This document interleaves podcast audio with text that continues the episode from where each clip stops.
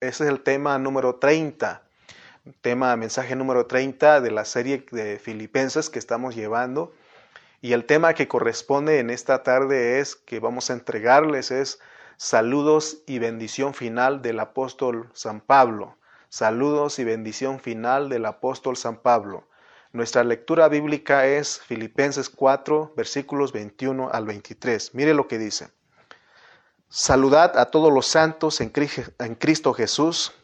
Los hermanos que están conmigo os saludan.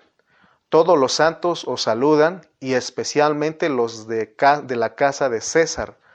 La gracia de nuestro Señor Jesucristo sea con todos vosotros. Amén.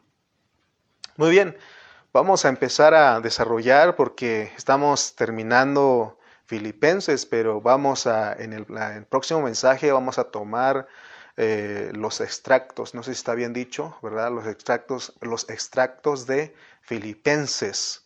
Entonces vamos a hablar puntos eh, que Dios quiere que toquemos. Entonces vamos a, a estar desarrollando, pero eh, en, la serie que trajimos, en la secuencia, llegamos a la parte final del capítulo 4 y a la parte final de esta epístola a los filipenses. Recuerden que filipenses, colosenses, gálatas y efesios son considerados como las, ah, las epístolas, como el corazón de la Biblia, ¿no? Entonces, eh, hemos dicho que Filipenses más que doctrina nos lleva a la experiencia. Entonces, nos debe de llamar la atención el versículo 23.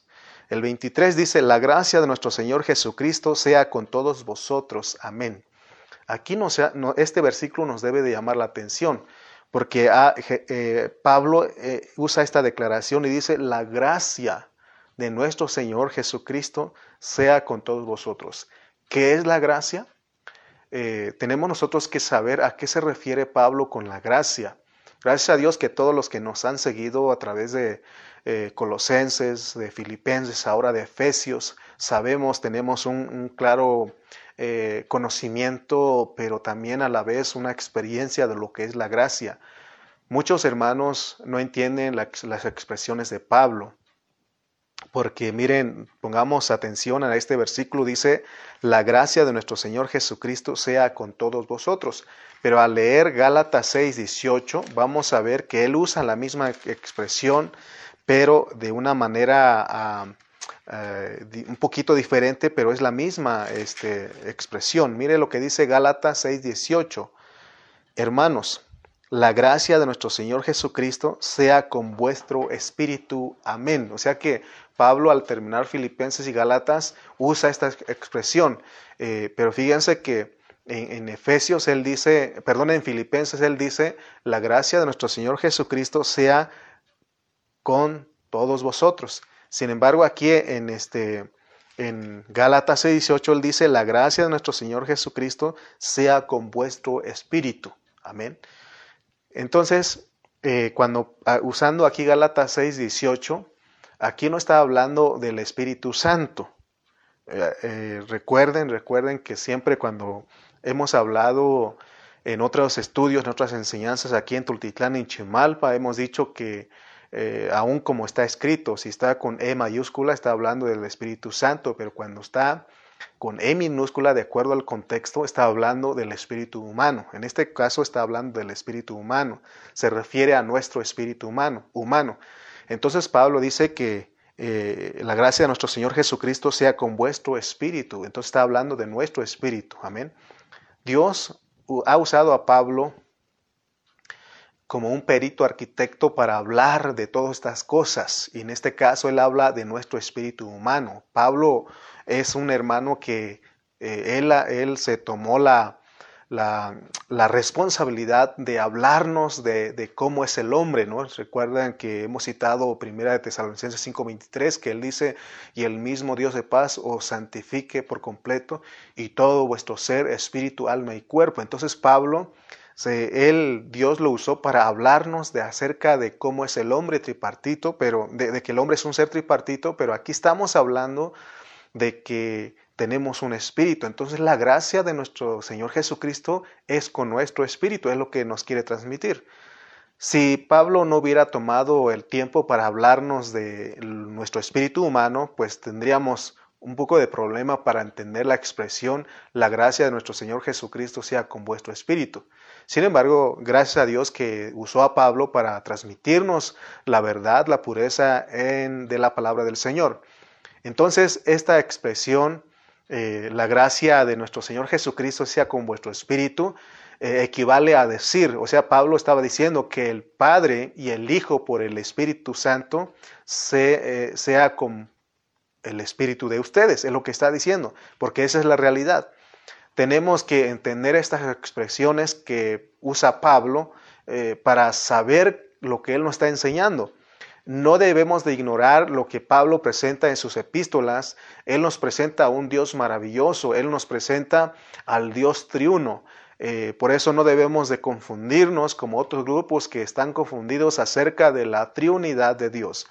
Entonces, Dijimos que en Filipenses 4:23 Pablo dijo, la gracia de nuestro Señor Jesucristo sea con vosotros. Y en Gálatas dijimos que él dijo, la gracia de nuestro Señor Jesucristo sea con vuestro espíritu.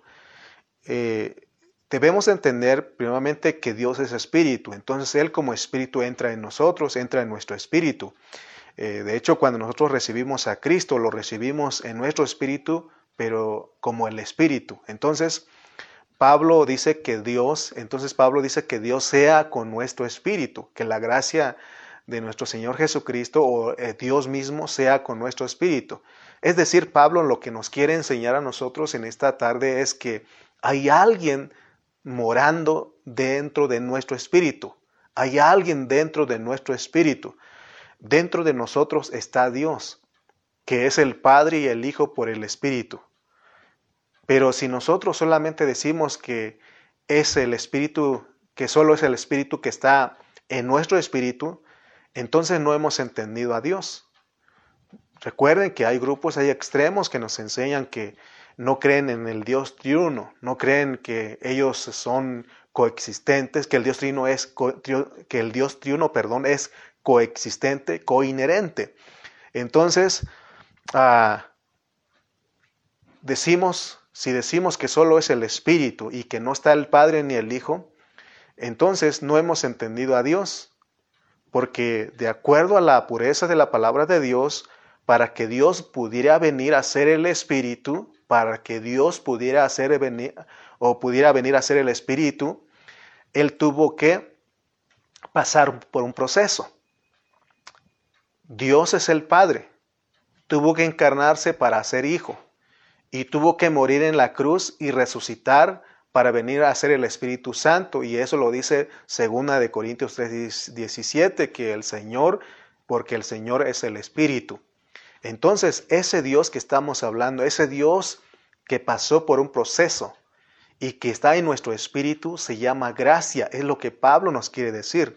Ese Dios que se ha procesado, que pasó por un proceso, y que está en nuestro espíritu se llama gracia. Por eso Él dice, la gracia de nuestro Señor Jesucristo sea con vuestro espíritu. Amén. Entonces, la gracia en nosotros, la gracia en ti y en mí, es el Padre y el Hijo por el Espíritu morando en nuestro espíritu.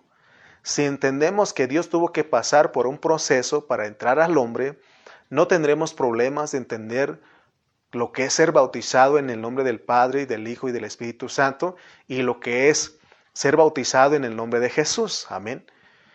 Entonces, hay muchas opiniones respecto a este tema del bautismo. Hay muchos hermanos que pelean, que discuten, eh, ¿verdad? Este, me acuerdo cuando llegué a los Estados Unidos y fui a, la Asamblea de Dios y, cuando me recibieron los hermanos de la, de la, Iglesia de las Asambleas de Dios ahí en la Misión del Valle, eh, ellos no, no me preguntaron nada, solamente me recibieron, pero me tocó visitar porque todavía andábamos, nos estábamos acomodando, estábamos viendo ahí y nos tocó ir a la iglesia apostólica de la fe en Cristo Jesús.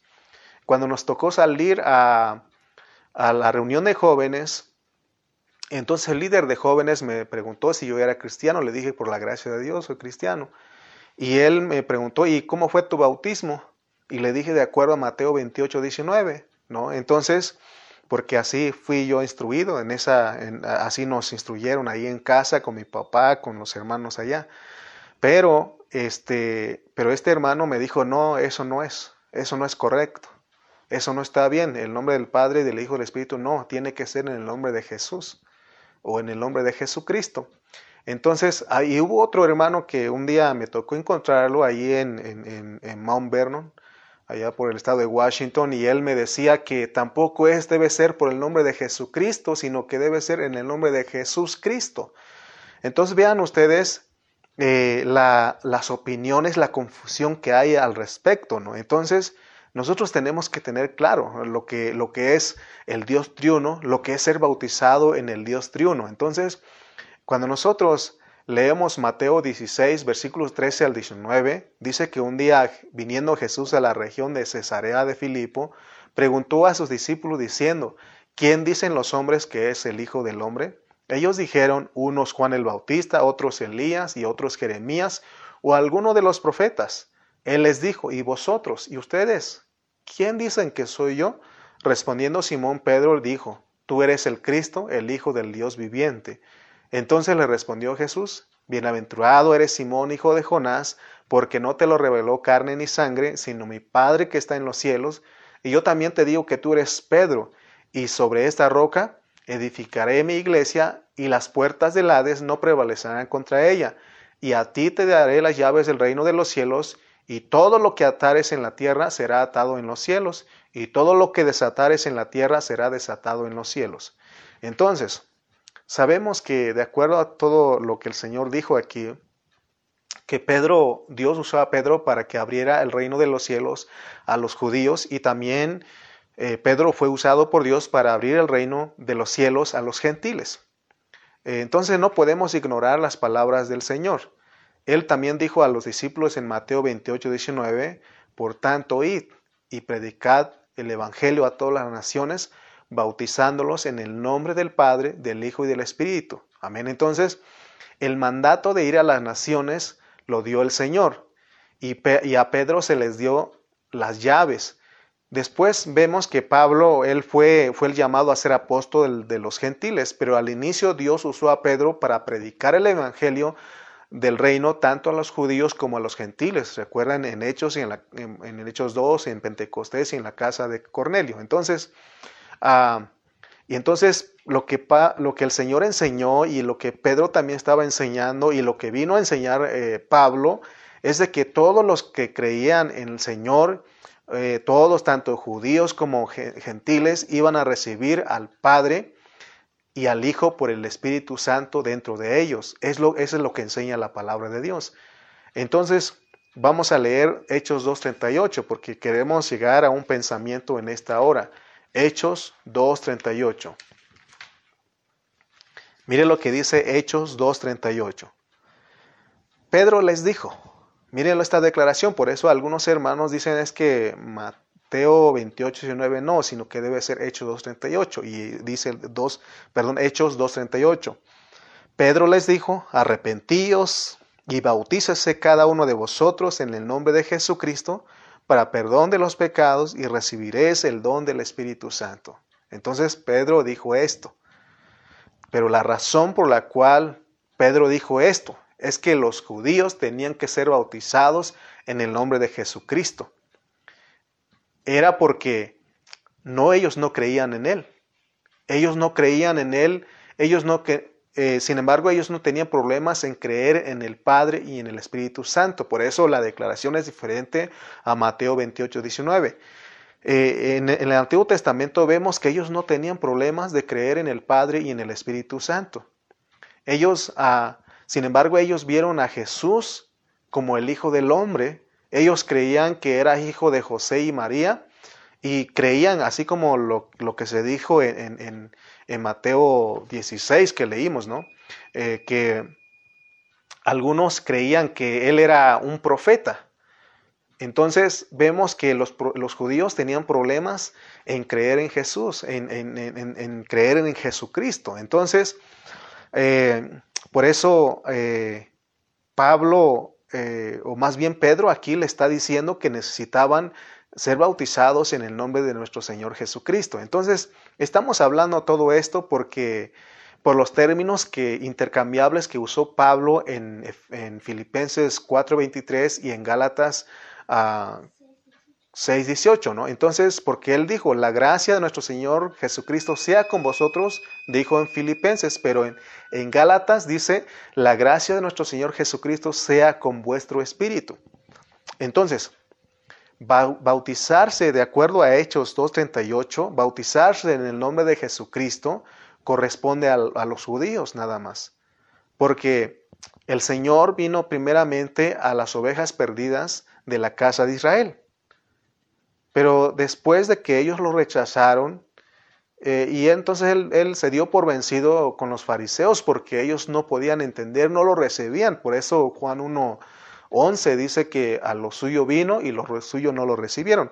Entonces aún ni la propia familia del Señor creían en él. Entonces él dijo que iba a, a traer a otras ovejas, ¿verdad? Que no eran del redil del pueblo de judío. Entonces vemos cómo está la Biblia. O sea, la Biblia está bien clara cuando nosotros tenemos un corazón para entender la verdad. Entonces, Mateo 28, 19 se refiere a los gentiles, ¿verdad? Pero eh, eh, Hechos 2.38 se le refiere, ese bautismo corresponde a los judíos, como ya dijimos. Entonces, el asunto de tener a Dios dentro de nosotros eh, quedó en que todo el que hace la voluntad de Dios dijo el Señor, viene a ser su madre, su hermano y su hermana.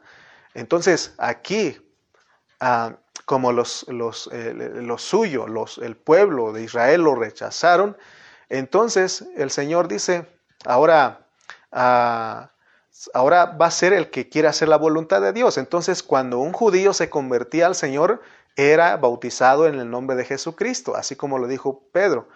Pero el mandato de ser bautizado en el nombre del Padre y del Hijo y del Espíritu Santo es, es para los gentiles. Amén. Por eso si tú fuiste bautizado en el nombre del Padre, del Hijo y del Espíritu Santo, debes saber que, que, no hay ningún problema, porque ahorita vamos a explicar, pero recuerde pues que esto no, es, no, no debe ser doctrina. Amén, porque la doctrina nos, nos divide del cuerpo. Entonces, la razón por la cual el Señor dijo, porque en Mateo 28, 19, Él dijo, por tanto, id a todas las naciones y predicad el Evangelio, bautizándolos en el nombre del Padre, del Hijo y del Espíritu Santo. O sea que está claro ahí que eh, eh, los discípulos, el mandato que recibieron era ir a las naciones. Amén. Entonces, ¿por qué? Porque los gentiles, que son las naciones, estábamos sin Dios, sin ley, sin esperanza en este mundo.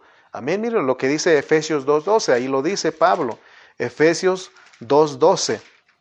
Dijo Pablo aquí en Efesios 2.12. En aquel tiempo está hablando a los gentiles. En el 11, vamos a leer desde el 11 para que entendamos. Por tanto, acordaos de que en otro tiempo vosotros, los gentiles en cuanto a la carne, erais llamados incircuncisión por la llamada circuncisión hecha con mano en la carne. En aquel tiempo estabais sin Cristo, alejados de la ciudadanía de Israel y ajenos a los pactos de la promesa, sin esperanza y sin Dios en el mundo. Fíjense cómo estábamos nosotros. Estábamos sin Dios, estábamos alejados de Cristo y menos conocíamos al Espíritu Santo. ¿no? Entonces, eh, Pablo lo dijo. Entonces, ese, ese mandato, ese bautismo que dice Mateo 28, 19, es para los... Ah, los gentiles. Nosotros no teníamos ningún principio de conocer a Dios, así como los judíos. A ellos se les confió la palabra, a ellos sí conocían al Padre, conocían al Espíritu, pero el problema de ellos era que no creían en Jesucristo como el Dios encarnado. Debemos aclarar que estos términos que estamos usando, eh, que no es una fórmula bautismal. Eh, el error de, muchos grupos es que creen que bautizarse en el nombre del Padre, del Hijo y del Espíritu es una fórmula. Y también otros que el bautizarse en el nombre de Jesús o en el nombre de Jesucristo es otra fórmula. Entonces, esto pues nos ha llevado a estar divididos entre nosotros. Por eso les platicaba de los hermanos que llegué llegando allá rápidamente me dijeron, ¿cómo es tu bautismo? ¿No? ¿Cómo es tu bautismo? O sea, eso ya nos divide, ¿no? Entonces, debemos ser humildes para enseñar y aplicar correctamente lo que significa cada término y es lo que hacemos, estamos haciendo en esta tarde. Nosotros en este ministerio, por la gracia de Dios y por su misericordia, porque no nos creemos más que otros hermanos, pero en este ministerio eh, nos ocupamos en enseñar la palabra en su pureza porque ese es el sentir que Dios ha puesto en nosotros. ¿Para qué? No para competir con otros hermanos, no para competir eh, y ni, discutir ni pelear contra otros grupos de hermanos, sino que, ah, sino que lo que queremos hacer bendición para todo el cuerpo de Cristo. Por tanto, si hay algún hermano que no está caminando con nosotros, pero pero es nuestro hermano, esta queremos ser de bendición para usted. O sea que si no se reúne con nosotros, a eso me refiero, si no se reúne con nosotros, pero nos le gusta escucharnos, eh, entonces nosotros queremos ser bendición para usted. Por eso no, no, este, hasta un mesiánico anda ahí y le decimos Dios te bendiga, ¿no? Aunque nos esté molestando ahí, pero nuestro deseo, hermano, es ser de bendición para todos los hermanos. Entonces, aclarando las cosas, poniendo las cosas, teniendo claro, tener, vamos a aclarar bien los conceptos para que lo tengamos bien, bien trazado. Eh, por tanto, Mateo 28, 19, tanto como en Hechos 2, 38, en Mateo 28, 19 y Hechos 2, 38, que hablan del bautismo, no debemos de considerarlos como una fórmula bautismal. No, no es una fórmula para bautizarnos, sino es ser bautizados dentro de un nombre. Leamos Mateo 28, 19. Mateo 28, 19 nos dice a nosotros, busquemos Mateo 28, 19, busquemos en nuestras Biblias para que, para, en la palabra, amén. Dice el 19, Mateo 28, 19, por tanto, id y haced discípulos a todas las naciones, bautizándolos en el nombre, no dice en los nombres, no dice en los, en los nombres del Padre, del Hijo y del Espíritu, no, dice en el nombre, en el nombre del Padre y del Hijo y del Espíritu Santo. De aquí dice, en un nombre es que tenemos que ser bautizados y no en los nombres. Bautizarse en el nombre porque el Padre, el Hijo y del Hijo y del Espíritu Santo es un nombre. Es uno de los siete, 700 nombres que el Señor tiene en la Biblia. Entonces el bautizarse en agua es un símbolo de lo que está sucediendo en uno al ser bautizado en el nombre. Recuerden que hemos dicho que el bautismo en agua es una declaración pública de lo que de la confesión que hicimos de recibir al Señor. Hemos explicado mucho eso, hemos hecho énfasis en esto cuando llevamos a los hermanos a las aguas.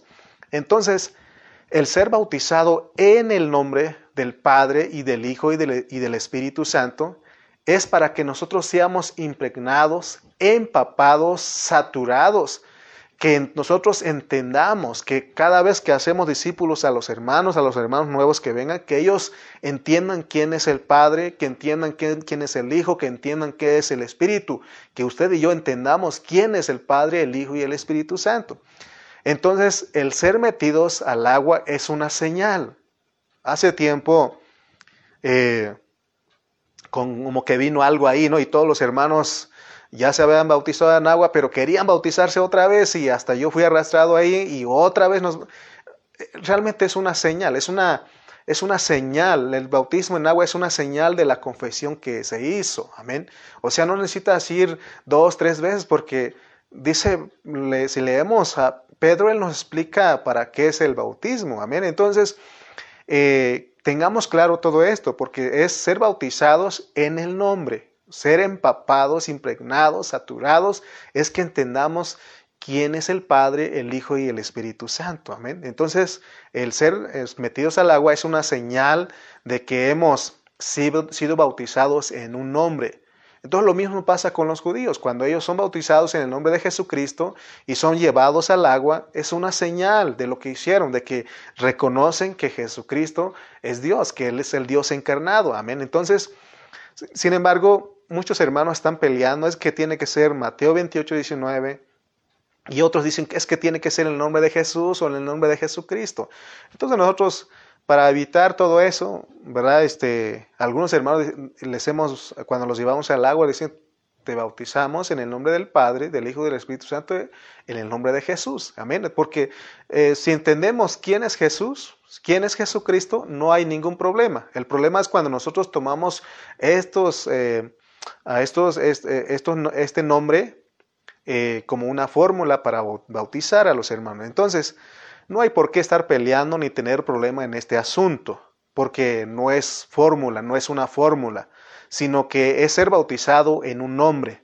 Ser bautizado en el nombre de Jesús significa entender quién es Jesús, amén, entender quién es Jesucristo. Un judío cuando entiende quién es Jesucristo, que Jesucristo es Dios hecho carne, pasado por un proceso de muerte y resurrección, el judío viene a ser bendecido y es bautizado en el nombre de Jesús, porque entiende el proceso de Dios y la clave es entender el proceso de Dios. Por eso hoy está de moda ah, de, grupos que salen que ni es en el nombre de Jesús, sino que tiene que ser en el nombre de Yahshua, ¿verdad? Entonces hay mucha eh, discusión en respecto a eso, pero eh, tenemos que estar claros en este asunto y que no nos muevan de lo que Dios nos está enseñando en su palabra, en su pureza. Entonces, ser bautizado en el nombre del Padre, del Hijo y del Hijo y del, y del Espíritu Santo, y ser bautizados en el nombre de Jesús o en el nombre de Jesucristo, equivale a lo mismo. Amén. Equivale a lo mismo. La única diferencia es que lo primero de Mateo 28, 19 es para los gentiles, porque ya dijimos que nosotros no teníamos Dios, no teníamos esperanza, no teníamos nada, alejados de Cristo, alejados de la ciudadanía de Israel, no conocíamos al Espíritu Santo, por eso se nos dice que es necesario que conozcamos al Dios triuno, amén. Y para el nombre de Jesucristo, el nombre de Jesús es para los judíos, ¿no? El nombre de Jesucristo es para los judíos porque ellos ya tenían al Padre, tenían al Espíritu Santo, pero el problema de ellos es que no creían que Jesús era Jesucristo, el Dios encarnado. Ellos solamente creían que era el Hijo de José y María, ¿verdad? Que ahí estaban sus hermanos. Muy bien. Todo esto que hablamos es para entender el, término o los términos intercambiables que usó Pablo. Por ejemplo, él dice en, en Gálatas 6:18 y en Efesios, perdón, en Filipenses 4:23, él dijo, la gracia de nuestro Señor Jesucristo sea con todos vosotros. Es lo que dijo pero en Filipenses, pero en Gálatas ya vimos que es en nuestro espíritu. Amén. Entonces, ahora tenemos que preguntarnos hasta acá, ¿por qué el apóstol San Pablo estaba interesado en que entendamos el contexto de que Dios está operando en nosotros? De que Dios estuviera operando en nosotros. ¿Cuál es el cuál era el interés de Pablo? Entonces, quiero decirles que en los últimos dos mensajes que hablamos, tratamos sobre este asunto del dar y recibir el asunto de dar y recibir. O sea que hemos tratado de que todos los hermanos entiendan que dar y recibir no es recaudar fondos, ni mucho menos un acto muerto. No, eh, eh, ¿por qué estamos, por qué el Señor soberanamente nos metió en esto? Porque también soberanamente Dios en este tiempo sabemos que el dar y recibir está degradado, se, ha mal usado. Eh, el dar y recibir se volvió algo muerto porque hoy día muchos hermanos tienen problemas en dar y muchos se han aprovechado de los hermanos. Amén. Pero ya hablamos de que no estamos aquí para para enriquecernos de, lo que ustedes dan, para hacernos ricos. Dios nos libre. Pero usted que me está escuchando en esta hora, mi hermano, seamos sinceros, siendo sinceros. Les dije que este mensaje es el mensaje número 30. Entonces, agarramos tres mensajes de esta serie para hablar del asunto de dar y recibir. Pero por 27 mensajes estuvimos hablando de vivir a Cristo, de ser fortalecidos en Cristo, de estuvimos hablando de las características sobresalientes de Cristo, de que Cristo es nuestro modelo, de que todas esas cosas bien maravillosas que Dios nos dio, que, que en otro tiempo no habíamos conocido, pero en este tiempo, en este último tiempo, Dios eh, por su misericordia se fijó en, nosotros en esta pandemia y nos, regaló, eh, me gusta como dicen en Campeche, nos regaló eh, todas estas palabras. Y él leí, cuando, porque cuando termina la, la, prédica, cuando termina la transmisión, yo me meto a ver los comentarios, ¿verdad? Cuántos, cuántos likes, cuántos me gusta, cuántos me encanta, cuántos me sorprende, cuántos me enoja veo ahí, o los comentarios de los hermanos, ¿verdad? Entonces, y muchos de ustedes han dicho que han sido bendecidos con la palabra y han dicho, hermano Lalo, lo entendemos bien clarito lo que usted ha dicho y nos, usted, Dios nos ha bendecido a través de usted. Amén. ¿Cuántos? Muchos de ustedes lo dijeron, muchos de los que me están viendo en esta hora lo, dijeron, leí sus comentarios. Pero cuando se trató en los últimos dos mensajes de dar y recibir dinero, ¿cómo se sintió usted? ¿Usted se sintió incómodo? Eh, se eh, empezó a sentir alguna molestia o sintió las ganas de salirse de la transmisión, seamos sinceros. O ustedes de los hermanos que está entendiendo que ese es el corazón de Dios, ese es el, dar y recibir, es, un asunto divino y usted dice, no, no, no, así como Dios me habló en los 27 mensajes, también disfruto de, este, de estos últimos dos mensajes, de estos últimos tres mensajes, porque Dios quiere que yo aprenda a dar y recibir, porque estos mensajes también son importantes como los otros 27. ¿De qué grupo estaba usted? Como les dije, he dicho a los hermanos que de repente uno no quiere hablar de este asunto como está degradado, está... Eh, muchos, muchos hombres han abusado de la buena fe de los hermanos, entonces uno no quisiera hablar de esto, mejor quisiera uno evitar hablarlo, pero está en la palabra y más nos vale que tracemos bien la palabra, ¿no cree usted? Pablo usa los últimos versículos de Filipenses y ahí estamos cerrando, ahí en Filipenses 4, los últimos versículos de Filipenses, Pablo usa para mostrarnos del, sobre eh, que el dinero que dan los cristianos, qué pasa con ese dinero, ¿no? Entonces, eh, hemos dicho que tiene que ser un dar en vida, es decir, que sea la gracia de Dios en nosotros dando las ofrendas. Amén. Si usted está captando esto, entonces estamos ganando terreno, porque va a saber que no estamos hablando de recaudar fondos. Amén. estamos hablando de una realidad, de la realidad de dar, de, nuestro dar y de recibir.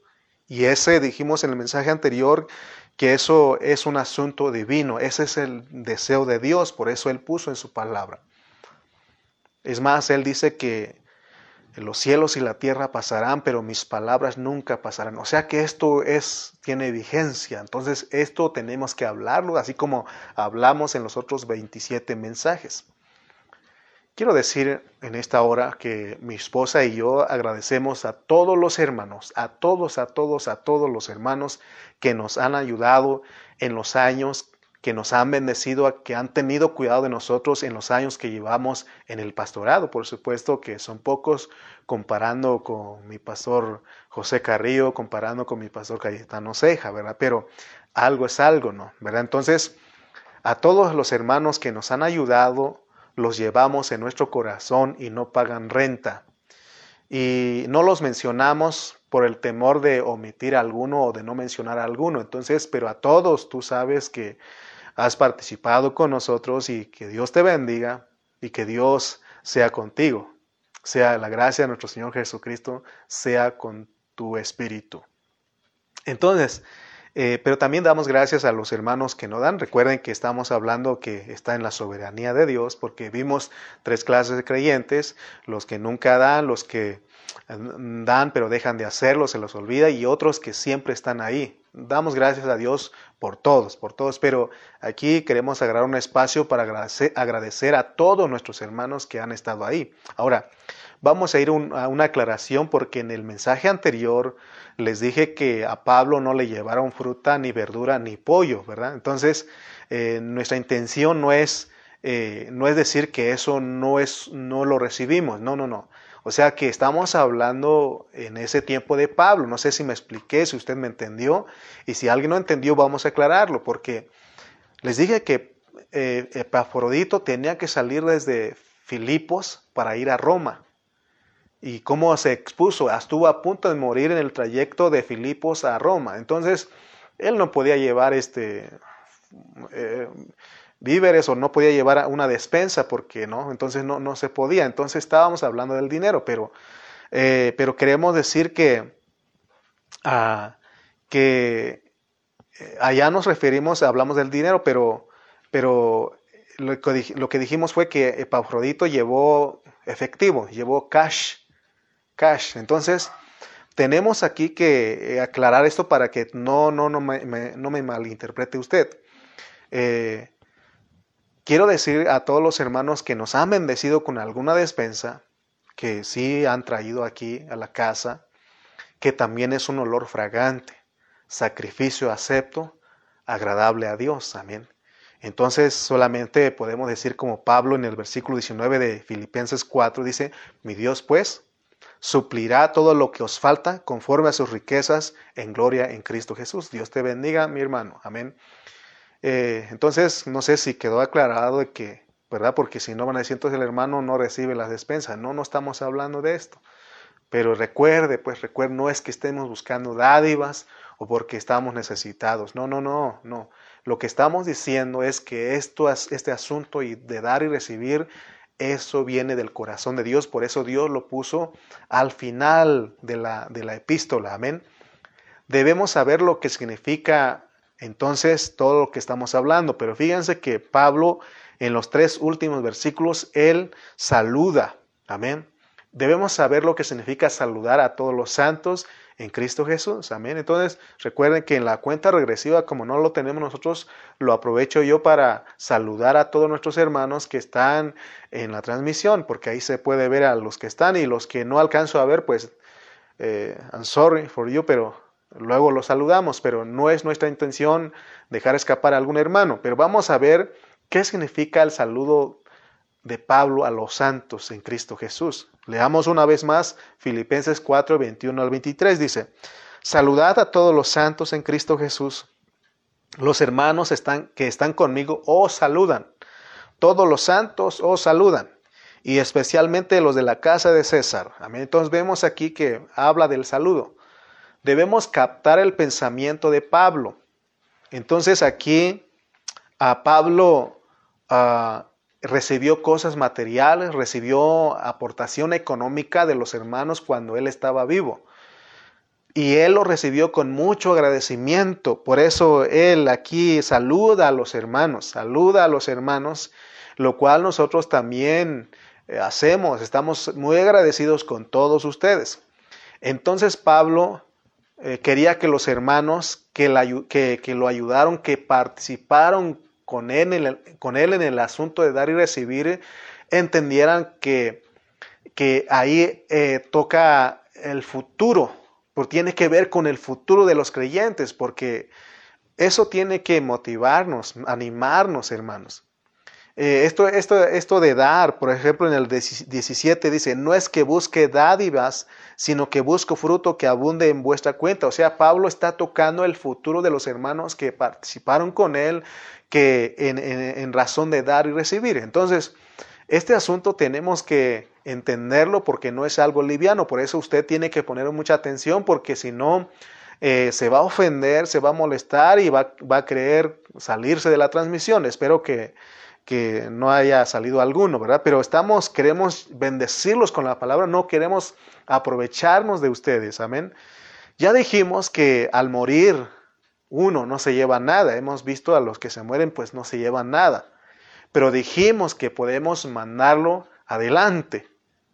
Por eso dijimos que, por eso Pablo aquí nos dice, aquí en el versículo 17, no es que busque dádiva, sino que busco fruto que abunde en vuestra cuenta. Y por eso fuimos a, Gala, perdón, a Lucas 16, versículos 8 al 9. Y allí nos dice que habla del mayordomo. Todos nosotros venimos a ser los mayordomos. Entonces, dice ahí en Lucas, del Señor dijo que nosotros debemos, que somos los hijos de luz, los que nosotros los creyentes que somos los hijos de luz, debemos de aprender de los hijos de las tinieblas, porque ellos son más dadivosos que nosotros. Amén. Y el, propósito de que nosotros aprendamos a dar y recibir es para que seamos recibidos en las moradas eternas. Amén. Entonces, A muchos hermanos este mensaje de dar y recibir les molesta porque no han entendido que es por la gracia de Dios en que en nosotros es que resultamos dando las ofrendas. Amén. Por eso les dije la otra vez que los hermanos que tienen comunión con Dios, que son de oración, Dios les pone carga en sus corazones para que bendigan a los siervos de Dios. Amén. Entonces, para que no nos moleste y para que tengamos paz en el asunto de dar y recibir, debe ser la vida de Dios en nosotros. Debe, ser un asunto de vida. Si damos las ofrendas y los diezmos en nuestro esfuerzo humano, nos va a doler.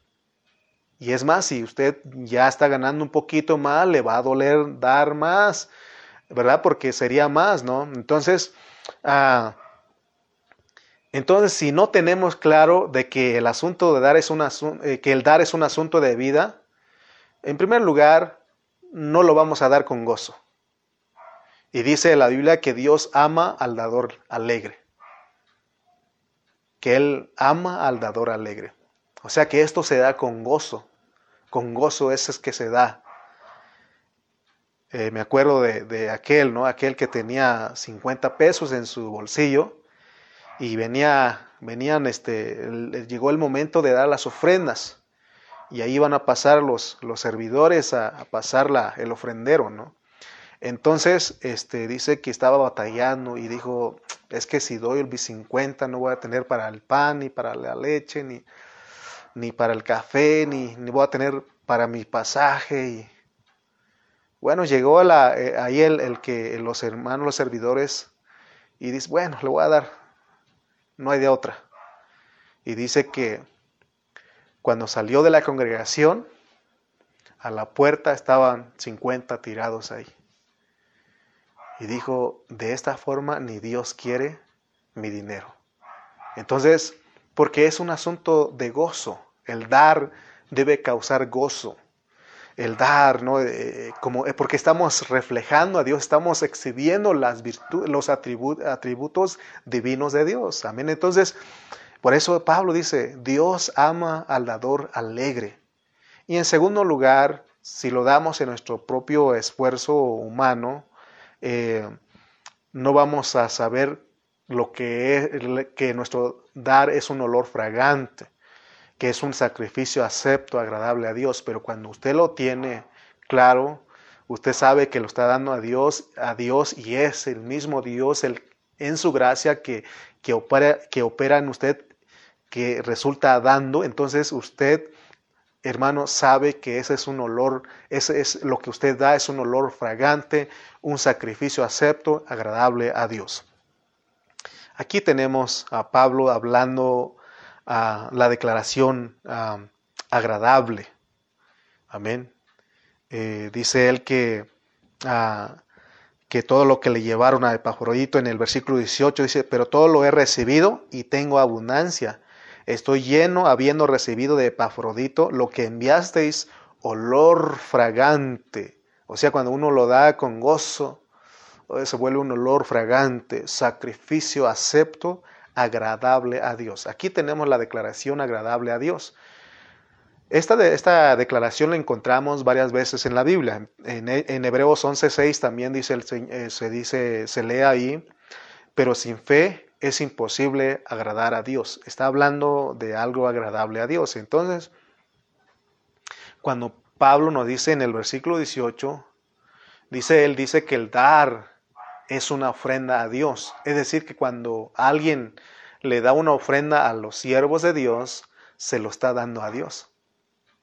Ahora, en el, el lunes estuvimos hablando, eh, retroalimentando con, con, con, algunos hermanos en Zoom aquí en Tultitlán y, y el hermano Fidel Serrano nos decía que eh, cuando uno da a Dios no es para que Él nos dé.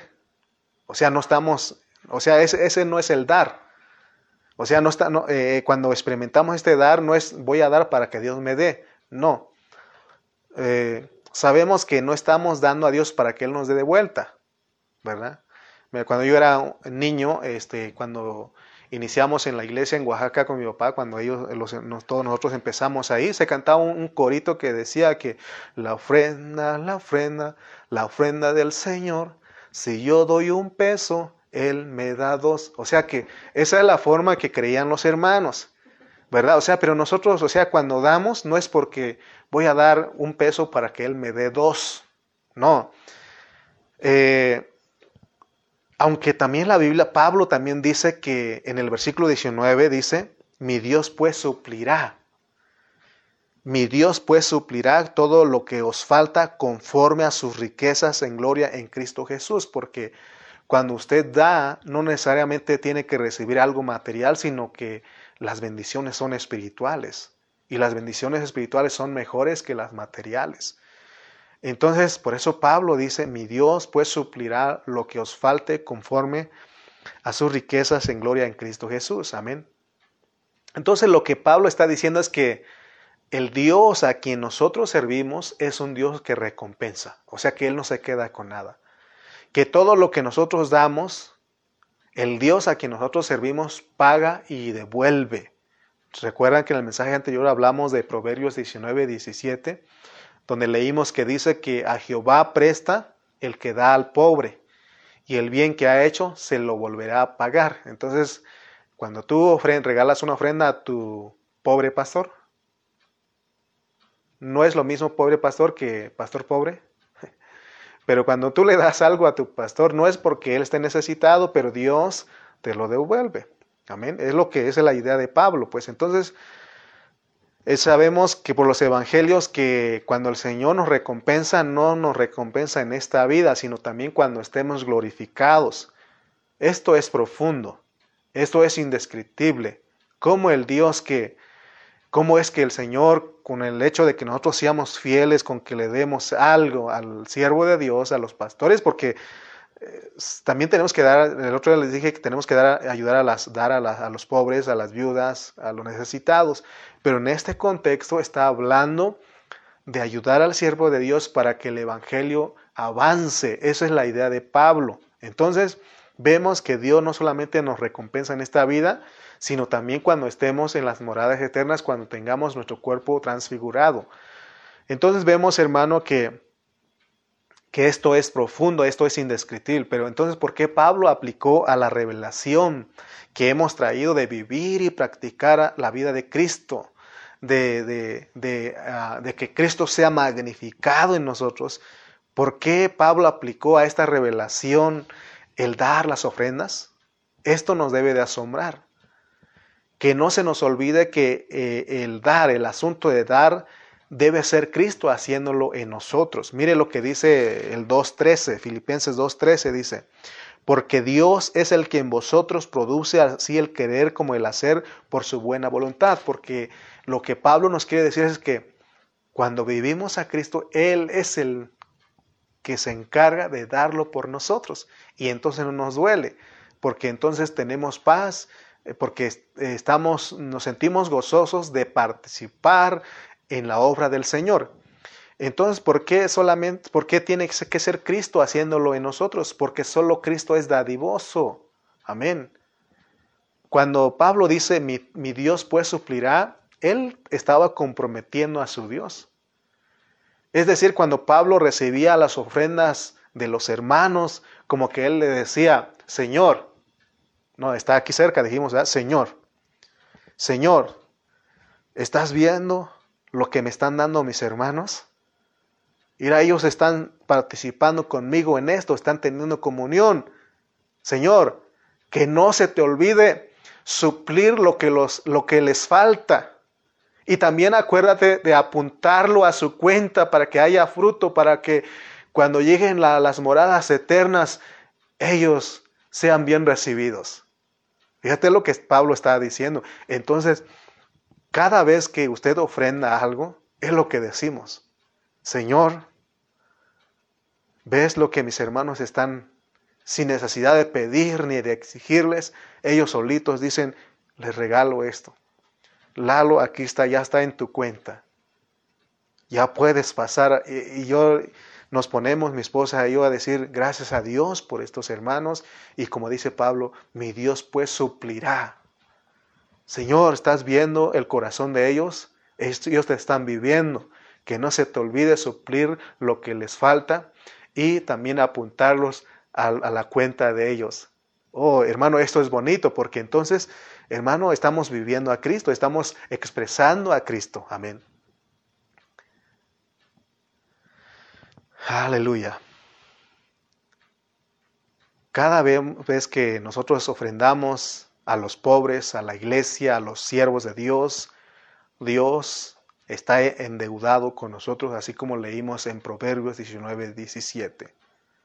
Esto de las ofrendas no es, no es algo de juzgar a los siervos de Dios que reciben las ofrendas, porque así lo hace mucha gente. ¿Te acuerdas que en otro mensaje te dije, al pastor le gustan los diezmos, ¿no? Eh, eh, él es el, eh, el sacamonedas, ¿no? Empiezan a, criticar a los siervos de Dios que, me acuerdo, en Oaxaca le decían a un pastor ahí, a un hermano que vivía por la obra, le decían, pónganlo a trabajar a ese flojo, no está haciendo nada. No, si supieras, hermano, que ni vacaciones agarra uno como pastor. Bueno, de hecho yo no he ido a vacaciones. Tengo cinco años aquí en Tultitlán, en Chimalpa, y no hemos ido a vacacionar. Entonces, cuando viene nuestro hermano Jesús Ceja en Nayarit, sí nos llevó a Guayabitos. Pero cuando ha venido aquí a Tultitlán y en Chimalpa, los llevamos a visitar a los hermanos, los llevamos a las reuniones. ¿Sí o no, hermano Jesús Ceja, hermana Janine Ceja? Ustedes pueden decir si es verdad o no. Entonces, hermanos, Dios está endeudado con nosotros cuando nosotros aportamos para los pobres, para la iglesia, para los siervos de Dios. Entonces, no, esto no es de juzgar, pues, porque Dios, hermano, ah, toma en serio todo esto. En el, el, asunto de dar las ofrendas al pastor, a los pobres, a la iglesia, Dios lo toma bien en serio. Si no fuera así, Él no hubiera puesto en su palabra recompensa de profeta recibiréis. Ahí en Mateo 10, 41. Para entender lo que es la recompensa de profeta tenemos que leer toda la Biblia, ¿no? Y el pastor José Carrillo, nuestro pastor, él dijo que algún día lo tocaremos. Entonces, Pablo nos quiere dejar bien claro esto de dar y recibir al final de la epístola y lo que sucede con el dinero que nosotros damos a los siervos de Dios. Por eso, aunque sea un vaso con agua, eso no, no se le escapa al Señor, Él lo recompensa. Ese fue el objetivo de Pablo al escribir estos últimos versículos. En Filipenses 1.19 leemos, vamos a ir para cerrar estos, este mensaje. Filipenses 1.19 dice, porque sé que por vuestra oración y la suministración del Espíritu de Jesucristo, esto resultará en mi liberación, esto resultará en mi liberación. Entonces, ya dijimos, ya dijimos que aquí no está hablando de ser liberado o de que Pablo fuera liberado de la cárcel, equivale a lo que está diciendo aquí él, eh, que Pablo al predicar el Evangelio eh, está hablando de la libertad, ¿no? De, predicar con libertad el Evangelio, aunque él estaba, estuviera preso, porque entonces dice que hay un suministro, que es el Espíritu de Jesucristo, es decir, lo que está dentro de nosotros, lo que se llama Espíritu de Jesucristo, equivale al Padre y al Hijo, por el Espíritu Santo que está en nuestro espíritu. Entonces de esa manera somos equipados nosotros, eh, tenemos esa gran bendición que se llama gracia, la que nos capacita, amén, para que nosotros demos, para que nosotros sigamos predicando, predicando el Evangelio. Cada vez que bendecimos a los siervos de Dios, eh, hay una gracia que fluye, lo que fluye en ti cuando tú das es la gracia. ¿Se acuerdan que en 2 Corintios 9, de 7 al 8 dice Pablo que él trabajó más que todos los hermanos, pero no él, sino la gracia de Dios en él, la gracia de Dios con él. Entonces, tenemos que saber que lo que por gracia recibimos, tenemos que dar por gracia. Nosotros, los siervos de Dios, que recibimos la ayuda económica de parte de todos ustedes, los hermanos, nosotros lo que hacemos es seguir predicando la palabra de Dios. ¿Verdad? Este, Hace tiempo me decía mi hermano Berna Ceja, allá de la iglesia Pan de Vida Burlington, él decía que, Lalo, si tú eres un hermano que te esfuerzas en prepararte, en estudiar la Biblia, eso es estar trabajando. Y si vas, visitas a los hermanos, estás dando las enseñanzas, eso es un trabajo. Y de hecho, hermano, en el otro mensaje hablamos que mi jefe, mi, mi patrón es Dios, yo soy un empleado de Él, amén. Entonces, hay, nosotros damos consejería, hacemos, vámonos, eh, hacemos de, de, Uber, de, de taxi, de, de, de, ambulancia, de, de, todo lo hacemos nosotros los, los pastores, ¿no? Entonces, eh, dice Pablo que también debemos de vivir por lo que hacemos, ¿no? Entonces, en el versículo 22 vamos a ir a terminar. Vamos a ir a Filipenses 4, 22 para cerrar. Dice 22, todos los santos os saludan y especialmente los de la casa de César. Entonces, vamos a hablar un poquito trasfondo aquí para que entendamos. En el tiempo de Pablo, César Nerón era, un, era el emperador del imperio romano. Y dice la historia que fue uno de los césares más malignos y sangrientos de, ese tiempo. Y ya hemos estudiado acerca de este César, ¿verdad? Entonces, eh, aquí Pablo menciona la casa del César, eh, porque de acuerdo al trasfondo es de que este César tenía su servidumbre, así como los, los reyes de la tierra, ¿no? Entonces él también tenía personal administrativo y de negocios políticos. Entonces Pablo le dice a los hermanos, a los filipenses le dice, gócense, gócense, porque el Evangelio ha llegado a los lugares a los que ustedes no se imaginan. Él está diciendo, le estamos predicando a los que viven en la casa del César. Entonces esto es de ustedes también porque participan conmigo en el dar y recibir. Entonces, porque él decía cada vez que él estaba preso, le tocaba presentar el Evangelio a los servidores del César, es lo que está diciendo. Entonces, ¿te imaginas, hermano, que los filipenses no podían ir a Roma a predicar la palabra? Sin embargo, al participar en el dar y recibir con Pablo, al tener comunión con Pablo, ellos participaban y la palabra llegaba hasta donde estaba el César Nerón. Imagínense, a los que vivían en la casa de César, pues. Entonces, quiero que sepas tú que has estado participando con nosotros aquí en Tultitlán y en Chimal, eh, eh, con nosotros, con mi esposa y conmigo, para estar aquí en Tultitlán, en Chimalpa. Pero mm, a nosotros, hermano, eh, nos han enviado, los, mis pastores me han enviado a lugares que no te imaginas que existen, ni te imaginas que existen. Nos han enviado por la sierra, nos han enviado por las costas, en las ciudades nos han enviado. Eh, me acuerdo que eh, el año pasado, hace dos años, fuimos a la Sierra Mije, ¿verdad? Entonces, este, eh, cuando fíjense que cuando llegamos ahí nos recibió el hermano Jaime y todos ellos, y ya cuando nos íbamos, estábamos despidiendo para venir, se acercó uno de los líderes de ahí, de ese pueblo, no era cristiano, pero no me acuerdo si era la autoridad de la gente, no me acuerdo, se acercó a mí y me dijo, ¿sabe qué, pastor? Para la próxima, para la otra que usted venga, me gustaría recibirlo en mi casa. Amén. Entonces, estamos eh, ahí, o sea, nos están esperando allá. Entonces, ¿te imaginas?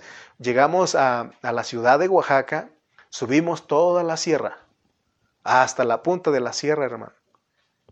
Y ahí a descender otra vez. Y le decía al hermano Canciano, se llama un hermano que nos iba con, iba con nosotros, y le decía, ya mero llegamos, hermano. Y él decía, atrás de la lomita, ya llegamos. ¿Cuál, cuál detrás de la lomita? Faltaba un resto.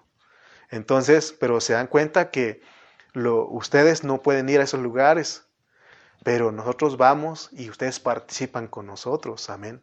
También nuestro pastor José Carrillo habló de su experiencia misionera de 40 años. Entonces, tenemos que el final de Filipenses es la evaluación de lo que los hermanos hicieron por Pablo. Las ofrendas que, que daban a Pablo, eso ayudaba a que él siguiera predicando el Evangelio. Por eso les repito nuevamente, las ofrendas que ustedes, los diezmos que ustedes nos regalan, con eso vamos a lugares donde ustedes no pueden ir. Ah, recordemos que el dar aquí tiene que ser en vida, porque produce vida. Uh, nosotros no, nos estamos haciendo ricos a costillas de ustedes. Hermanos, yo quiero que sepan todos ustedes, los que hermanos que eh, quizás están porque estamos hablando de todo eso, porque está en, aquí en la Biblia, pero nosotros, mi esposa y yo nos movemos aquí en Tultitlán, en Chimalpa, pero estamos aquí ya, eh, ya que se normalice un poquito esto, tenemos, tenemos la visita a San Juanico, a la Ciudad de México, para ayudar a los, apoyar a los hermanos que están ahí. Y quiero decirles que en Puerta del Río Nayarit nos están esperando, nos dicen, hermano, ¿cuándo va a venir usted? Y le dice, ¿sabe qué? Vamos a ahorrar y si Dios nos envía, si ha de enviarnos, que sea el otro año, pero estamos orando para que sea el Señor, que nos movemos nosotros, que no nos movamos nosotros, amén. Nos están esperando en la Sierra Mije, nos están esperando. Ah, también nos están esperando los hermanos triquis de la Sierra Sur de Oaxaca. Yo soy eh, triqui, ¿no? Entonces están los hermanos en la Sierra Triqui. Muchas veces, todas las veces que hemos ido a, la, a casa donde viven mis papás, con los hermanos triquis ahí, nosotros no vamos para, para pasear, hermano, vamos a predicar el Evangelio. Vamos a predicar, por eso siento carga en ir otra vez porque hay necesidades ahí, pero que sea el Señor, pero ustedes no pueden ir, pero participan con nosotros, amén. Entonces, tenemos mucho agradecimiento hacia los hermanos que han tenido cuidado de nosotros. Versículo 23. La gracia, dice, la gracia de nuestro Señor Jesucristo sea con todos vosotros. Entonces terminamos que la gracia es Dios mismo dentro de nosotros. Si dejamos, y nosotros dejamos que Él opere, si ejercitamos nuestro espíritu, todo lo que hacemos, sea de hecho o de palabra, debe ser en el nombre de nuestro Señor Jesucristo. Es lo que dice Pablo aquí. En Colosenses 3:17 él dice hacerlo que sea, sea de hecho de palabra, tenemos que hacerlo en su nombre, en el nombre de nuestro Señor Jesucristo. Hacer en, en el nombre de Él significa que Él lo hace todo. Entonces, ser bautizado en un nombre, eso entender lo que ese nombre es, es saber cómo ese nombre opera dentro de nosotros. Recuerdan que dijimos que el Señor está cerca. Entonces, entonces ah, cuando nos piden que hagamos las cosas en el nombre de Jesucristo, así como dice Pablo en Colosenses, no está diciendo que el Señor mismo nos da la autoridad para que operemos y que lo vamos a hacer en el nombre de Él, porque Él está dentro de nosotros, es lo que nos dice. Entonces, terminamos diciendo que Dios no recibe, el hecho de que Dios dice que debe ser Él, su gracia, eh, haciendo, operando, haciendo las cosas, dando a través de nosotros, porque en nuestro hombre natural, en nuestro ser natural, Dios no recibe nada, no es un olor grato, olor fragante, ni sacrificio acepto, ni agradable delante de Dios. Todo lo que Dios sí recibe y que es un olor fragante, lo que es un sacrificio acepto, que es agradable delante de Dios, es cuando lo hacemos en su nombre por la gracia, por el, por por eh, eh, la gracia del Señor Jesucristo que está con nuestro espíritu. Cuando hacemos eso, entonces se vuelve eso de eh, un olor fragante, sacrificio acepto, agradable delante de Dios. Muy bien.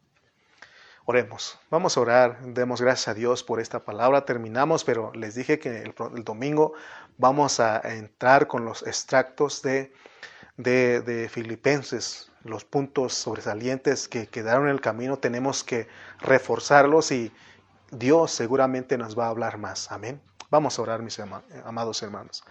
Padre, te damos gracias en esta hora porque nos has dado tu palabra una vez más. Señor, se nos ha, se nos ha aclarado más. Yo tengo paz al predicar de esto porque lo hacemos en obediencia a ti. Si nosotros no predicáramos esto, privaríamos a los hermanos de disfrutar a Cristo, de, de que tengan fruto a su cuenta, de que, de que tú suplas sus necesidades, lo que los falta, Padre. Señor, ayúdanos a hacerlo en temor, a hacerlo, Padre Santo, en la pureza de tu palabra, no aprovechando de, de nuestros hermanos ni, ni tratando de, beneficiarnos ni hacernos ricos a sus costillas de ellos, sino que, Padre, hablemos lo que tú dices, porque ese es tu hablar, ese es tu, el deseo de tu corazón. Bendice a los hermanos en esta hora, Padre, donde quiera que estén, que ellos, que esta palabra haya sido de bendición para sus vidas. Tócalos donde quiera que estén, Padre. Guarda las familias que están reunidas ahí, a los niños, a los jóvenes, sabemos que están ahí al pendiente de esta transmisión. Bendice sus vidas, Padre Santo. Sé con ellos, amado Dios. Doy gracias por mis pastores que siempre están al pendiente de nosotros. Damos gracias por la iglesia en Burlington, Señor, que han participado con nosotros en, el, razón de dar y recibir, por nuestro pastor José Carrillo, por la iglesia en Ontario, por la iglesia aquí en Tultitlán, en Chimalpa, Señor, que los hermanos siempre están para la obra, están para el cuerpo, así como nosotros estamos por el cuerpo. Te damos gracias, Señor, y síguenos bendiciendo tú con tu hablar en este día porque no ha terminado. Señor, anhelamos tu hablar, Padre. En el nombre de Jesús. Amén y amén.